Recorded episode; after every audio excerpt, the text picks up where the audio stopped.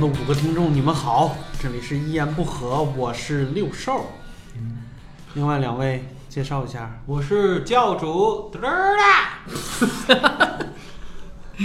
哦，大家好，我子龙。大家好，我是令狐 冲。嗯对，你们也听到了，这一期没有教主，没有小鹿，没有周奇墨，所以我们今天聊的主题是爸爸去哪儿了。 不是不是啊，我我其实今天有一个想跟大家聊的事儿，就是因为快过年了嘛，我其实最近一些年，每到过年的时候都格外的怀念一个人，就是陈佩斯。他又没死，你干嘛怀念他呀？ 但是想过见他一听得面儿，瘆得慌啊对对，啊但是想见他一面儿都很难。而且我昨天晚上想了一下，陈佩斯，昨天你梦见他了，他不上春晚到现在都已经二十年了，嗯，不止吧？你算二十年，九四九五就没再啊上，他九八年最后一一次车，的九八年最后一次。整二十对年，，九八年最后二十，哎呦，这期节目做的太应该了。对，王爷与邮差是九八年春晚，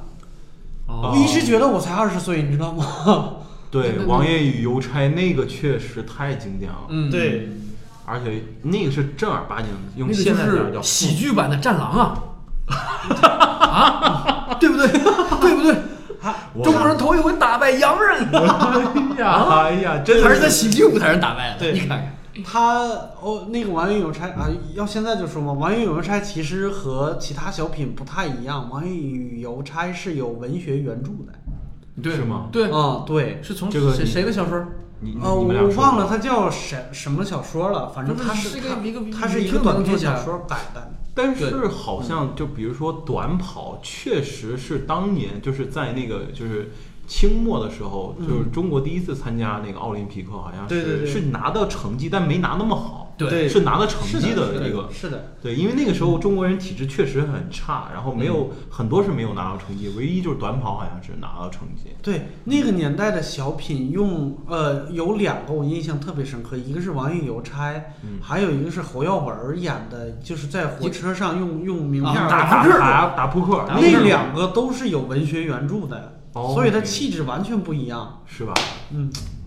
怪不得我怎么那么喜欢赵丽蓉 呢？就因为它接地气是吧？因为它我不知没有道为什么，就是我从小其实挺迷赵丽蓉的。因为它没有文学原著， 就是因为它特别特别接地气。而且喜欢烫山话。对唐山的我我我觉得那个是啥，我都是在唐山长大的呀。哎，我觉得是不是说到这儿，应该我们五个听众里边，是不是有二十岁以下的，就根本不知道我们在说什么？对，就是应该是跟大家九零后呃的对人跟大家稍微说一下，陈佩斯呢是是一光头，对是一个光头，是在我心目中，我个人认为目前来说中国的一个喜剧大师。呃，嗯他可能他是吉林出生，嗯，但是他祖籍是河北。河北邢台，啊，对他祖籍是河北，他在吉林出生，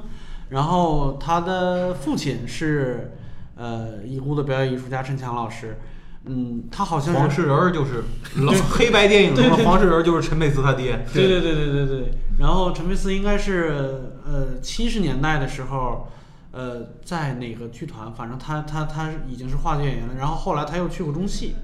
哦，对，他和朱时茂在一九八四年还是八三年的八四春晚84，年八四84的年春晚上开始演了一种叫做小品的东西。注意，是他们两个把小品这两个字儿带到了大众面前。在那之前，小品这个东西，嗯是专业的戏剧类院校锻炼表演的一种对形式。是老师考学生的时候，对对对对你俩给我演俩火车站，俩人因为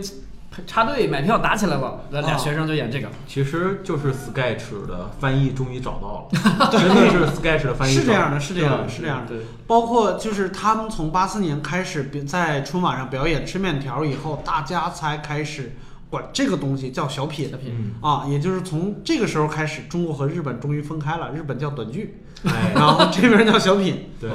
对对对对对，美国叫 Sketch，之前我们合作一个台湾的导演，他挺逗的，他一发 Sketch，他都发不清楚，他叫 Sketch，Sketch，嗯对紫该区是吧？ 这是什么？这是这是闽南英语是吗？对，有可能是吧？ 闽闽南话的英语啊。你的 Sketch 不好玩。 哎呀，早跟你讲过了嘛，这些烂梗。呃，我我现在想问两位一下，就是对那个时候陈佩斯和朱时茂两个人的小品有没有什么印象特别深刻的？吃面，我是那个队长，别开 枪。主角和配角儿。对主角和配角儿吃面，哎呀，吃面那个就真的是典型的一个，就是戏剧课上要表演的一个无实物表演的一个基础。就是吃面对我，他你要说喜剧上，他确实没怎么影响我，嗯但是就是我现在只要想吃，有个人吃面条特别香，我就只能想到是他。然后因为他在央视春晚的舞台上，他吧唧嘴吃面条，对对啊他发出这个声音，烫啊，还有烫的那个表无实物表演，哎呀，就真的对我小时候冲击特别大。嗯我在想，这个人是饿了多少天就没吃饭呢？就这么香，而且在春晚，真的就是，所以我觉得那个是对我影响太深了，一辈子的事儿。对我到现在都在想那个桶里边儿到底那面条儿到底是什么卤 的，你知道吗？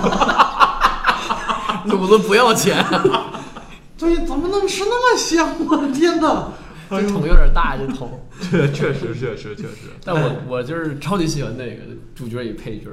嗯，就是嗯，超级喜欢。主角和配角是特别好，而且主角对和配角给我印象一个特别深刻，就是这两个人的配合非常紧，非常好。台词就是用 一扣还一扣，对一扣对还一扣的，对，而且你想，他好像八到十分钟的一个小品，嗯，他有转折，上来是主角与配角，那咱对调换，以起承转折，对，调换之后再再回。是归，再回归有点像电影的结构，又回归没错就是就没是错还又回归那儿还是人家是主角你看他嗯对那个主角与配角，他其实还有一个脱口秀技嗯巧 mix，、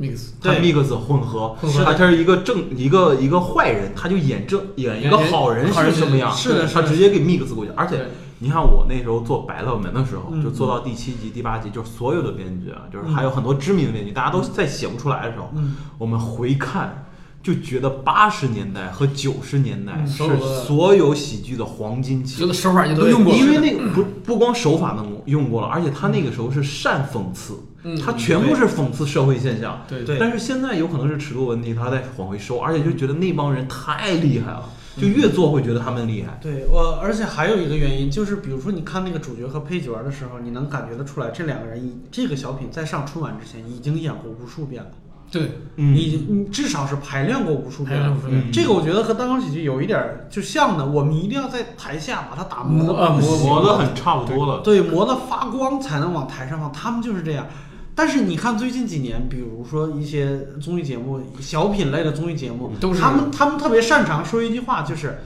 哎呀，我昨天晚上才赶才赶过来啊，对我刚赶到剧组，对，刚刚的我今天早上才拿到剧本儿，那你还演个屁呀、真的是，我跟你说有一个某嗯，大型卫视的大型的喜剧栏目，对，热那个录线的录像的现场，请我去当热场热场演员，嗯跟我说七点半开录，嗯，让我五点半到位吃盒饭，我就吃啊，七点那半两个小时才能吃几盒呀？ 还真没吃几盒，那个饮料还要自费，我没喝。 七点半，嗯我我七点七点我到到位，我发现观众已经在外面排了老长老长的队了，嗯哎，但是就是不让入场嗯，为什么？工作没准备好 吗？七组演员，每一组都跟六兽刚才说的是，嗯啊哎呀，我还没有走过一次台， 我要在这舞台上走一遍，然后要给我定位，道具老师这给我这给我贴个十字，什么什么什么对，折腾到几点？凌晨两点半，啊，观众都走了，没有给观众买了面包和水，让大家原地而坐。就是我们就呃在外边哄着，啊不让走，给大家是承诺，不管录到几点，每个人都送到家，不管你住哪儿，啊，哎呀，哦会派车送，然后这会哪个会剧加组钱。，哪个剧组这么有钱啊？哦，别提了，然后到你告诉我，几我点要啊？我明天叫他们爸 爸。几点入场啊？观众是十二点半入场，哦，就不实在外面坐不住了。入了场之后，大家坐在椅子上睡觉。两点半，导演把我推醒，林红老师赶紧热场，我说大家都导演都睡着了，你让我热。哎，睡着了， 能把大家吵醒就不对，错导了。演说一定要多讲段子。林红老师，今天热场子难热，我说好吧，好好，嗯，我就讲。然后又顺利的，然后没人笑，嗨，啊，然后再讲，有一点笑声了。然后这时候导演说：“林红老师，你下来吧，还是我来吧。”然后上去之后说：“各位狂轰炸，各位，吴秀波马上到啊！” 所有观众都醒了，就五个字。但是就你讲的这个，它至少是在电视荧屏之外的。对对现在很多综艺节目就是他这啊个对人对在上场之前采访的时候就对告诉你，哎呀，我我我一场没过，我们台词儿还没对呢。就是你想说这个，你你想他说 他想明证什明么他呢忙他火，但是他他对恰恰暴露一个问题，就是这个节目太水，对太太仓促。嗯其实说白了，那你我作为一个消费者，我作为一个观众来质疑你啊，就是那我管你这么多，嗯对呀钱是你拿的，对呀你要不然就不要挣这个钱。对对对对对。哎呀，这一段给我删了好不好？好歹我也是行业人啊。对对他到最后就是变成只有就剪辑师和导对演的来帮他完成这个作品。嗯有所一以段说时间，这种节目在网上还能看到完整版的，就是你在网上看到了一个十分钟的小品，在网上能看到一个二十分钟的版本的， 嗯那真的是整场的没人笑。嗯，哎呀，他那个现场的笑声真的就是贴，就把那个现场贴的笑声揭开以揭后开了，真的是没有人笑。所以说现在你看，发现就是做小品，嗯，就是呃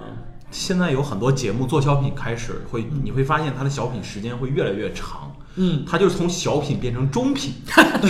然后慢慢往大品过。你看，今天早上我还和某喜剧公司啊，我们一起开会就说这个问题，就是嗯说现在哪还有小品？那一个小品三个转场，那不就是个话剧吗？对对对对对对对，现在就干什么都讲大制作是吧？对小对品都因要为各种布景。它其实就是笑点不够，你要啊靠剧情来 凑。对对剧情不行是吧？泪点来拼。啊，对对，煽情，煽剧情不情行，咱就对煽情。所以你说看，你你看吃面条就一个桶，哇一个碗，嗯，够够了了，搞定了搞定了。对反过来来讲，而且现现在比如说，所有我们做喜剧看小品，主要看 S N L，嗯对 Saturday Night Live 这个节目，就是观众要是有兴趣可以查一下，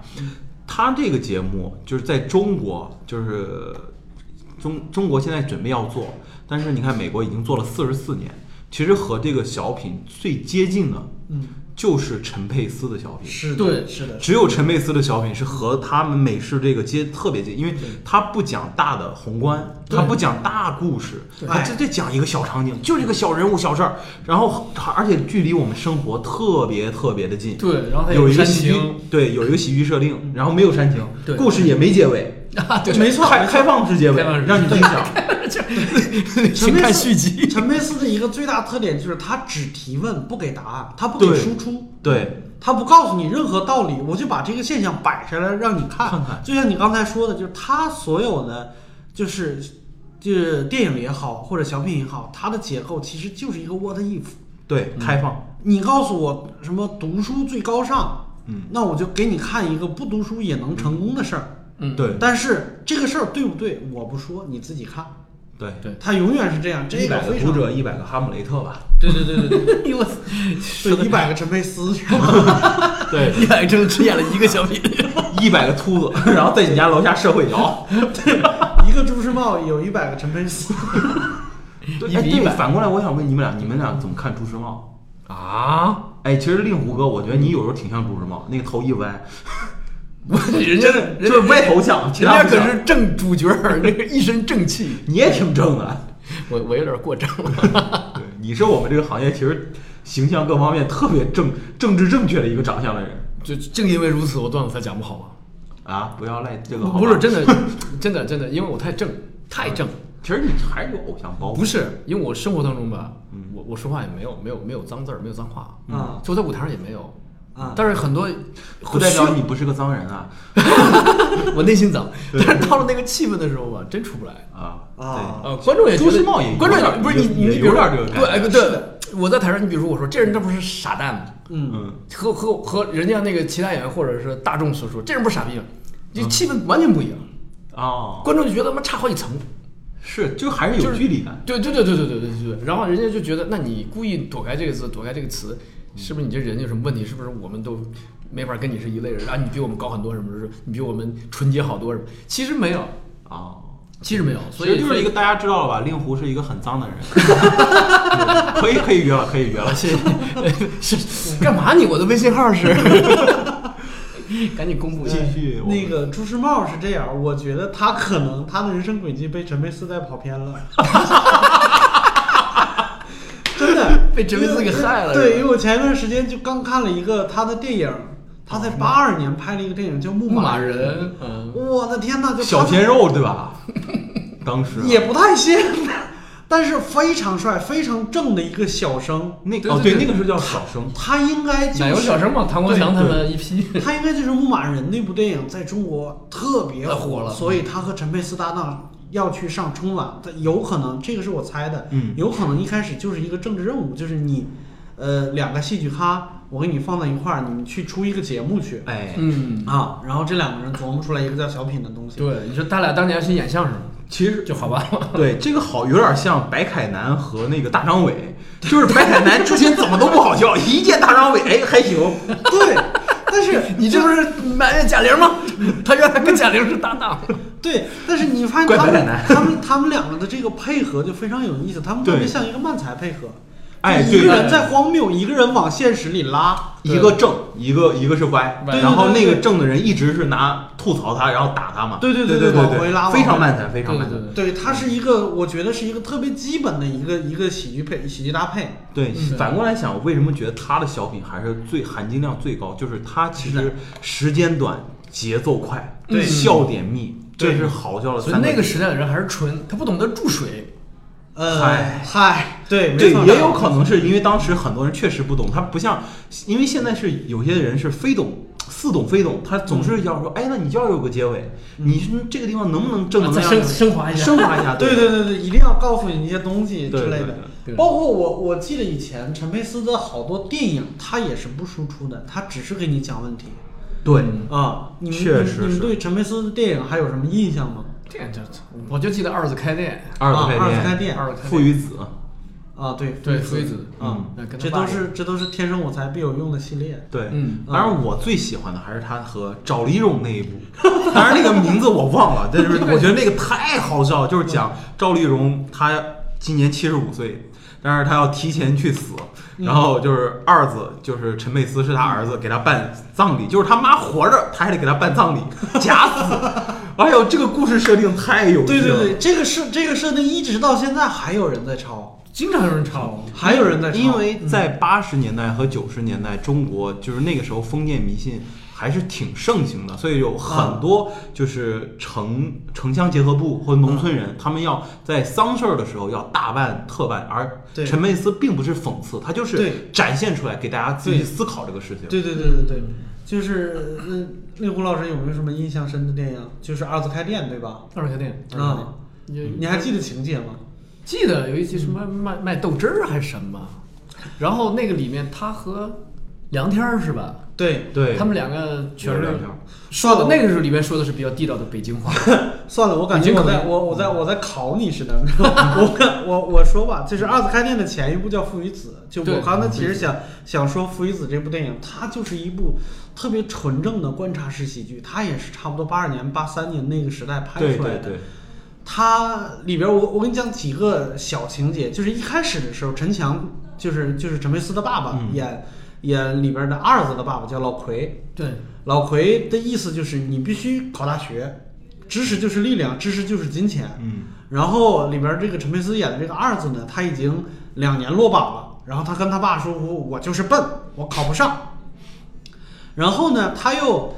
拿了一本外文的杂志，他那个杂志他看不懂，但是他凭图片猜，他猜出了一些单词的意义，比如说有模特儿，有走秀，然后那这个不是时踩这是 歪歪，对，不是不是，然后他就从呃，他那个时候的女朋友是在动物园那边练摊儿的，哦是卖衣服的，他就说，哎，我给你组织一场那个走秀，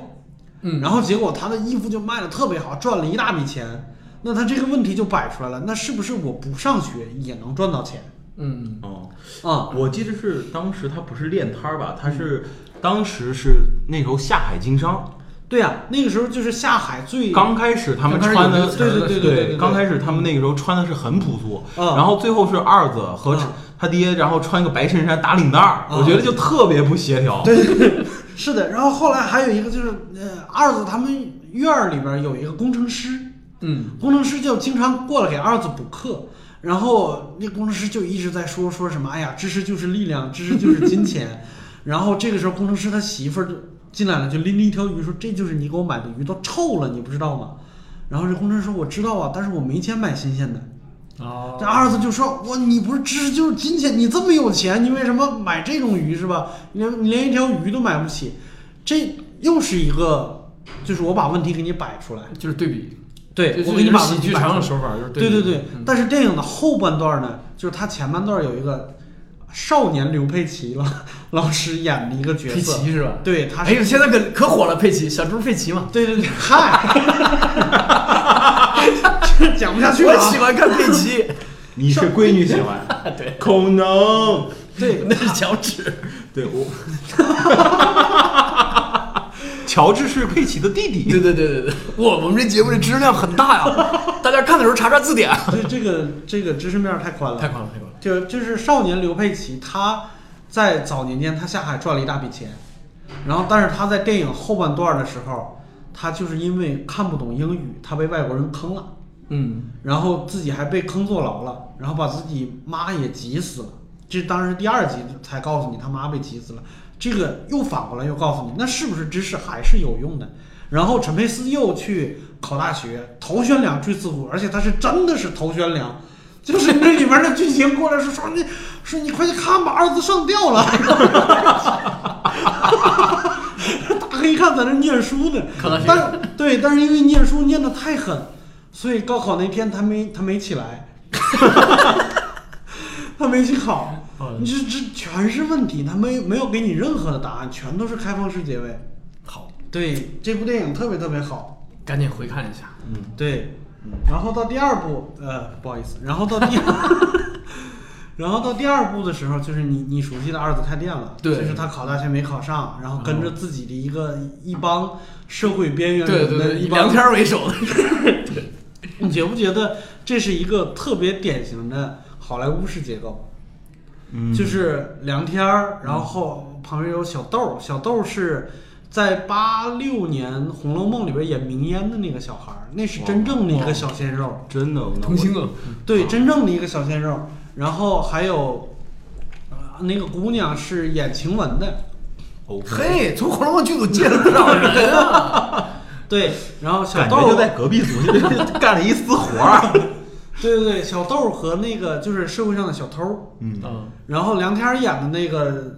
忘了叫什么了，反正就是他也是一个不正经的，他是一个骗子，对，嗯对，因为他是一满嘴骗子。跑火车。他兜他兜里边装着十几个红袖箍，而且袖箍都是正反的，印的东西都不一样。嗯对在大街上看到有什么不，比如说你在那吐痰了，他就掏出一个卫生监督员的袖箍来，来罚五块钱。嗯，然后一扭头闯红灯的，马上来一个交通交通协管，然后来罚五块钱。给这仅剩的五位那个观众说一 下，当年八六年五块钱，相当于现在五百块钱。啊对对对对对，不止，不止。对，啊反正差不多是这个购买力，不止不止不止真的他是他他是一个这种人，然后包括那个姑娘，那个姑娘是梁天儿喜欢的，嗯，她是一个八十年代的一个小三儿，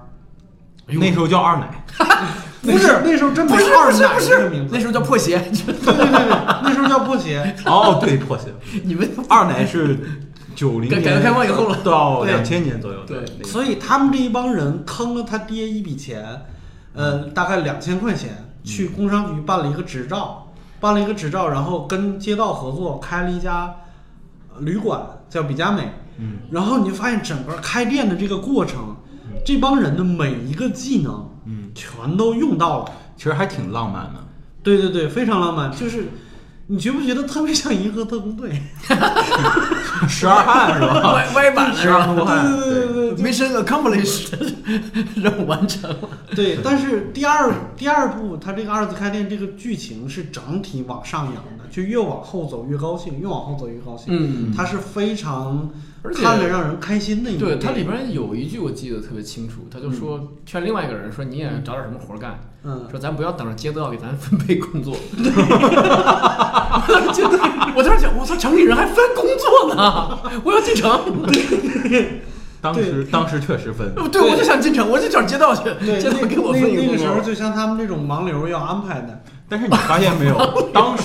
当时做生意的方式和今嗯现在来讲嗯还是一模一样。对你如果是没有原始资金的积累，嗯你要找一个大树。他对们对当时对找的就是街道，对好在没是错国字头的嘛，没错然没后错狐假虎威，然后嗯做一局，然后先让钱就进来 了，然后几个人就养活了。对，它实际上 就是天使轮有了，天使轮真的，你和现在其实做生意一模一样。对对对，它其实就是街道的一个项目。对对就街道里边，我这儿有一个破房，一个破四合院儿，我没改造有对，改造，我没有用，但是我又不想自己花钱弄，那我去大街上招商去啊对。融资改造。对 你对看对，那我去大街上招商去。其实其实说老实话，都是那个大家所谓的求新什么什么，其实嗯太阳底下没有新鲜事儿，对，可能太阳是下无嗯新鲜事，可能是名词改了，但当年都嗯没有错没错。嗯就我我我我我这里赞扬一下我老父亲，嗯我老父亲他是干什么？他是开推土机的，就是那种履带式像坦克一样那个东西。嗯嗯，然后人家买了一台之后呢，雇他去当师傅，他不干。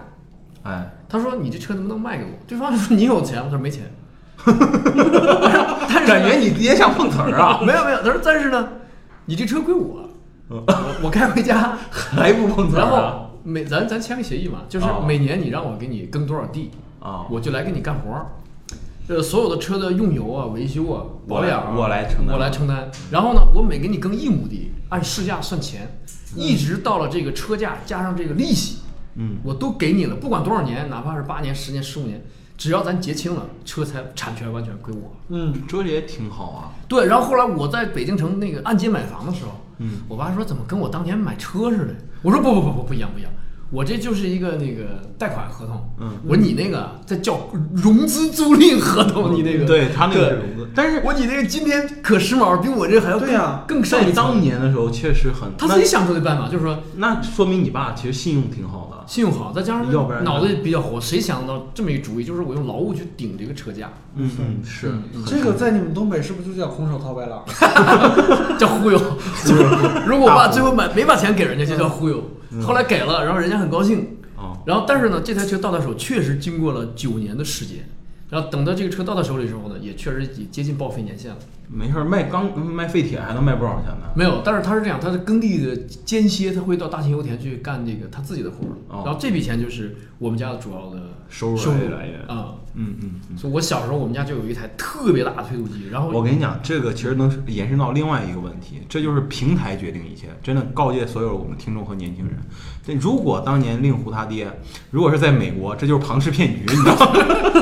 不是不是不是不是觉得在华尔街就是庞氏骗局啊！这个就是我跟你讲，金融海啸零八年金融海啸就是他爹引起的。咱还说二子吧。说二对子，对说二对，子，哎，我我其实到我这儿，我对陈佩斯印象最深刻的一部电影，反倒不是他以二子啊为为为主角是的，是哪部？嗯，我不知道你们还有没有印象，在八七年有一部电影叫《京都球侠哎，踢足球的是吗？对最早的少林足球是吧？我就想他说好像是我，你先别说，让我猜一下，他是不是他是个业余队儿的？业余肯定是业余，》，对，啊肯定是业余队，他不因为它是喜剧电影。哎，哎 呀，德尔大，你这不是讽刺中国足球队吗？他们就是悲 剧电影，你这讽刺的太委婉了吧？哎呀，我给你们大概说一下京都球侠这个意思啊，就大概是清末的时候，清末的时候有一个哦战战狼足球版，对欧洲的一个叫海盗足球队来中国挑战，嗯，然后中国呢有一个踢球踢得特别好的人，搞什叫么？叫周天，这高个这个是青年张丰毅演的，哦， 张丰毅演的，然后他是去欧洲留过学，然后他踢球踢得很好，但是他一个人没有办法应战，原来是书记演的呀。啊对然后开始组队，对，然后他就开始组队，他组队就组的一些什么人呢？就还是还是好莱坞那个套路，哦，有三教九流什么天桥卖艺的，就比如说小偷或者偷天换日那种，有练气功的，这个愣，对，然后可以让那太极个了什么，可以让那个球来 回来回走，就真的是特别荒诞，就和后来的少林足球一样，只不过视觉效果没那没那么好。就包括他凑齐了这些人以后，有一个人特别想加入，但是他没有任何的技技能，能哦，他是个太监。哎呀，你这人怎么歧视啊？这个太监是谁演的呢？嗯是姜昆，啊，啊。是姜昆。姜昆我演了一个老说太监姜昆老师那个嗓子呀、有点问题、啊， 原来找到病根儿了。就姜昆就是说演戏我操需要你嘛姜昆姜昆就说：“我他妈这辈子就想干一个爷们儿事儿，你们这事儿太他妈爷们儿了，我一定跟着你们干。哎，六兽，为什么你说这话？我觉得好就是特别像你自己讲 的。好反讽 啊这句话，啊，怪不得你喜欢这部电影了，这句话触动了你。”对，但是最后即使如果没有姜昆，他们也赢不了这场球。就哦具体他们、小人物他们起大最作后用对他们最后这一场球踢的那个过程和那个少林足球实际上就很像，就是这个我就不说了，就大家有兴趣可以自己找看，我估计 B 站还有。对，但是我想说的是，这个电影的结尾非常有意思。这个电影的结尾是我们把欧洲人踢赢了，嗯，欧洲人生气了，啊所以这些人被抓了， ，OK，然后被流放了。哦，确这是实最后的结尾，就这些人就是非当常写实的电影，对对对对对，就是要不怎么说没有那个 happy ending 你看咱们啊 call back 了，因为对提到对那个是的是的王爷邮差，我都说了吧。对是的，是的，是的，他他你实际上你冒着风险在跟冒着生命风险在跟洋人斗，对对，但是你说这这七个人还是六个人，他嗯他刚开始要做这件事的时候，他想没想到呢？我觉得他心里边是有谱的，嗯，想到了嗯，对，他是那老娘们儿， 对他自己心里边是有风险评估的，但是我就就是就姜昆那句话，我就是想干个爷们儿事儿，就这件事儿办完了，我就可以死了，对，没有，对我就不死而干无了憾，嗯，啊就这个意思。挺浪漫。你发现没有，他的电影其实都是浪漫情节，对，我觉得那个时代的人就是这样，他纯粹对他们身上的文学气质还没有下去，包括以后我们如果能聊的话，你们可能都没发现，冯巩的所有电影全部都是有文学原著嗯的， ，yes，全部都是有文学原著的。所以那个年代还是有文化的年代。对对今对，天是文化的沙漠啊！ 哎，好了，今天我们先聊到这儿了，我 我看开始讽刺文化沙漠的教廷，这还怎么改啊？ 就让我们坚持坚守这片文化沙漠吧。往下就不能说了。 好，让我们在沙漠中结束今天的节目，好不好？谢谢大家。谢好谢大家，谢谢谢谢，拜拜。拜拜。 Hey, yeah, I wanna shoot, baby. Shoot. Ooh, how you doing, baby? No, not you. You, the bow-legged one. yeah. What's your name?